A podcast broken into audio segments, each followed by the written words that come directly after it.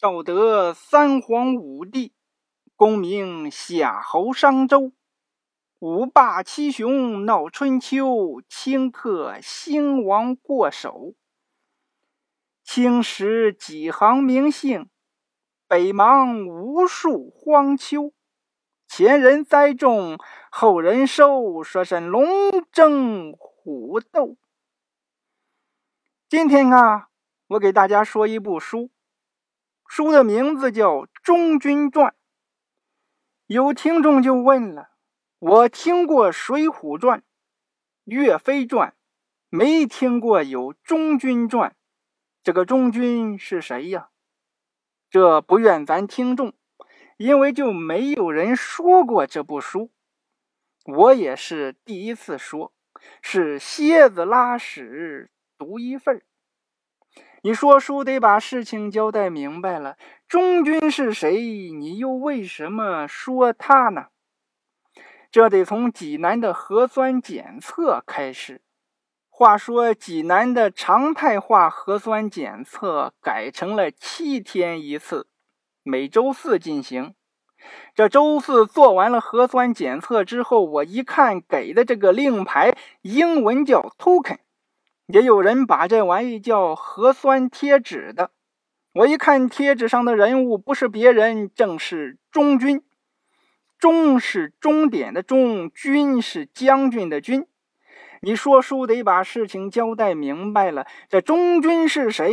你又为什么说他呢？提起中军这个人，那是无人不知，无人不晓。那位说了，嘿嘿，说这么热闹，我就不知道。当然啊，我不是说现在。我说的是两千多年前的汉朝，在那时候提起中军的大名，那是大大的有名啊。中军是济南人，他的老家在中宫。中军了不起呀，从小就喜欢看书，还很聪明。用现在的话说，那就是天才少年。他十八岁的时候就被保送读博士。那位说了，两千年前有博士吗？你别不信，还真有。那时候博士比现在厉害。现在你博士毕了业，可能找不到好工作。中军那个博士混好了可以进中央，混差了也能弄个大学教授当当。那时候读博士得去京城长安。临行前，济南的太守就要和中军吃顿饭。济南的太守那可了不得，那是济南最高的行政长官。太守心里想：我和你吃饭，你得美死。你虽然是要去读博士的人，但你现在可还是平头老百姓一个。没想到中军没有太兴奋，吃完饭也没有说感谢的话，就问太守。还有事情吗？没事，我就先走了。嘿，太守心想，这孩子有意思，太狂傲。你这样的要演电视剧的话，肯定活不过三集呀。事实上，中军的狂傲还在后头。他从山东济南郡去长安城，也就是现在的陕西西安去报道。从山东去陕西。要路过函谷关，古代是这样：出入关口，你得有通行证，就跟现在查行程码一样。你从哪里来的，要去哪里，官府得备案。中军路过函谷关的时候，看门的官员给他办好手续，给他一张通行证。中军就问：“这是干什么的？”开门的说：“哦，这个你不知道啊。”这叫须，是用上好的丝绸制作的，能放好多年。你这不是出关了吗？你得回来呀！回来的时候，我看到这个须，我才让你进去。这是你的通行证。中军听完，呵呵一笑。中军说：“我这出去不混到高官得坐，骏马得骑，我是不会回来的。不回来，我要这玩意儿。”有什么用啊？如果我混好了回来，那我就拿着皇帝的圣旨回来了，我也用不到这玩意儿。说完，中军就把这个虚扔到了路边。这就是中军弃虚的由来。开门的一看，嘿，这位脑子有病吧？开门这么多年，头一次看见这样的人。再说了，这么好的东西别扔了啊！你要不要？你不要，我可要了。我让媳妇给我做个钱包。中军没有回答，哈哈大笑，直奔长安去了。到了长安，中军也没有去博士府报道。你看中军狂的，上学呢还得好几年，我现在就要当官。于是中军就直接给汉武帝写信，他写了很多治国的方针、外交的政策、目前的国情，尤其说皇帝你在西边住啊，你不知道东边什么情况。比如我们山东那边啊，他是这么这么这么这么一回事。那位问。他说了什么一回事呢？这个得问汉武帝和中军了。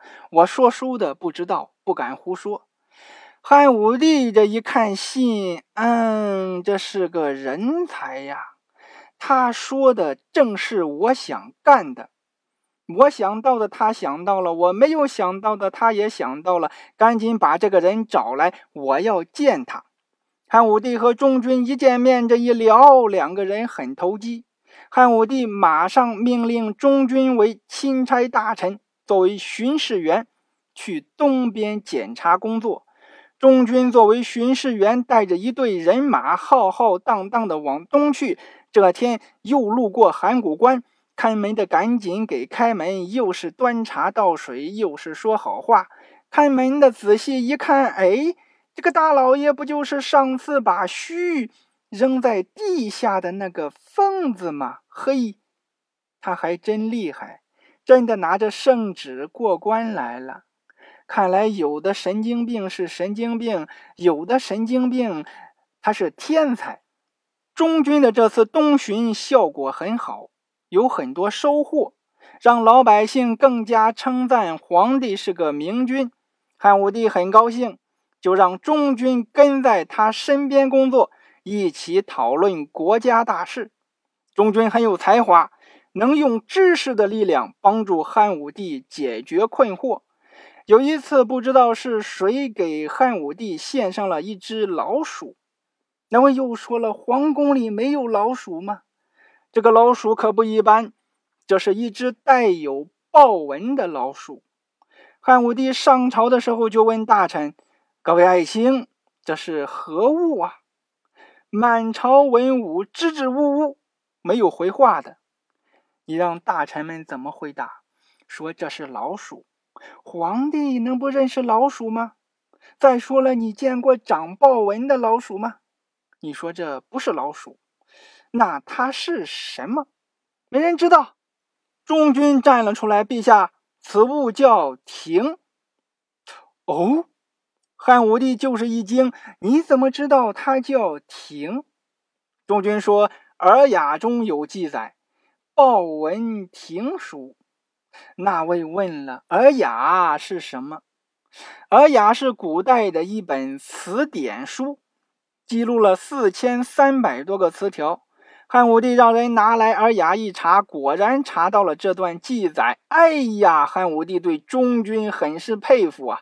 这是把词典都背下来了。满朝文武这些个研究学问的都看过《尔雅》，但是都不知道汉朝有一个最大的隐患，那就是北方的匈奴一直作乱，这让汉武帝很头疼。有一天。汉武帝上早朝就提到了匈奴的问题，满朝大臣支支吾吾都不敢说话。中军说：“陛下，哇呀呀呀呀！我忍匈奴很久了，让我去出使匈奴，我一定让他们归顺我们大汉朝。”汉武帝听到后很开心啊，又给中军升了官，但是没有让他出使匈奴。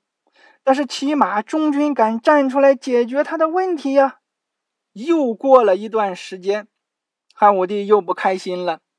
因为南方的南越国，也就是现在的广东、广西那一块，一直说要当汉朝的小弟，现在好几年都不来拜见他了。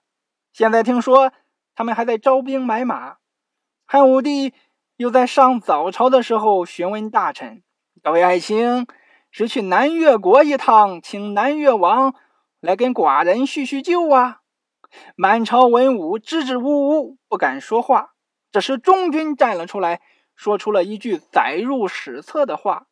原话是：“愿受长缨，必击南越王而置之阙下。”缨就是绳子，阙下就是皇帝的宫殿下面。汉武帝问：“谁能作为使者，请南越王来陪朕喝喝茶呀？”中军说：“愿受长缨，必击南越王而置之阙下。”请皇帝赐给我一条长绳子，我必将南越王捆来见您。这话说到汉武帝心坎里去了，汉武帝就命令中军去南越国一趟。历史多次验证，中军的狂傲那是有底气的。他去到南越国之后啊，帮南越王分析形势，说：“你认汉朝当大哥有什么什么好处啊？你看老国王现在刚刚挂了。”你这新国王刚上任，你这么年轻，你们国家也不团结呀，都盯着你这个位置。你认汉朝当大哥，外国不敢欺负你，是你国内也不敢作乱。谁搞事情，那就是跟汉朝作对，汉武帝会帮你的。南越王一听也对，就答应了。消息传到了汉武帝那里，汉武帝很高兴，让中军在南越国。多待一段时间，安排安排具体的事情。中军这个事件在历史上也很出名，有个词叫“请缨”，就是打中军愿受长缨这个故事来的，比喻主动请求承担重任。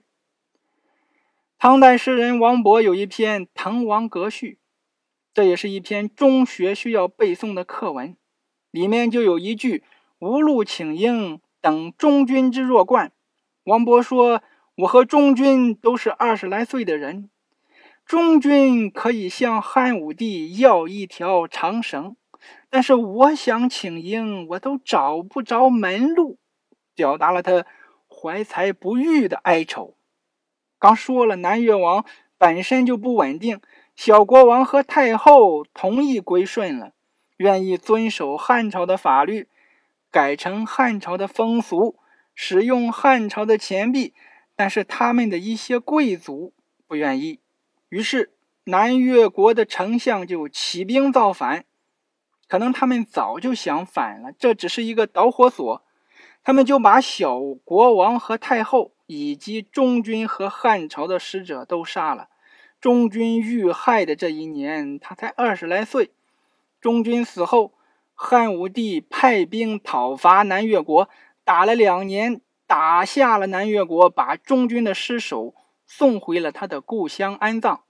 直到两千多年后的今天，现在历城区中宫街道还有一个牌坊，上写着四个大字“中军故里”，还有一个中军广场，也有一条街叫中军街。这也是目前。济南最古老、最长、最完整的石板街，两千多年了，它一直是这样。这就是济南人忠君的故事。他促进了西汉的统一，他也用自己的言行昭告其他人：年轻人就要敢想、敢说、敢干。他像雷锋一样，永远年轻。今天这部《中军传》就说到这里。小韩说济南有点小内涵，咱们下期见。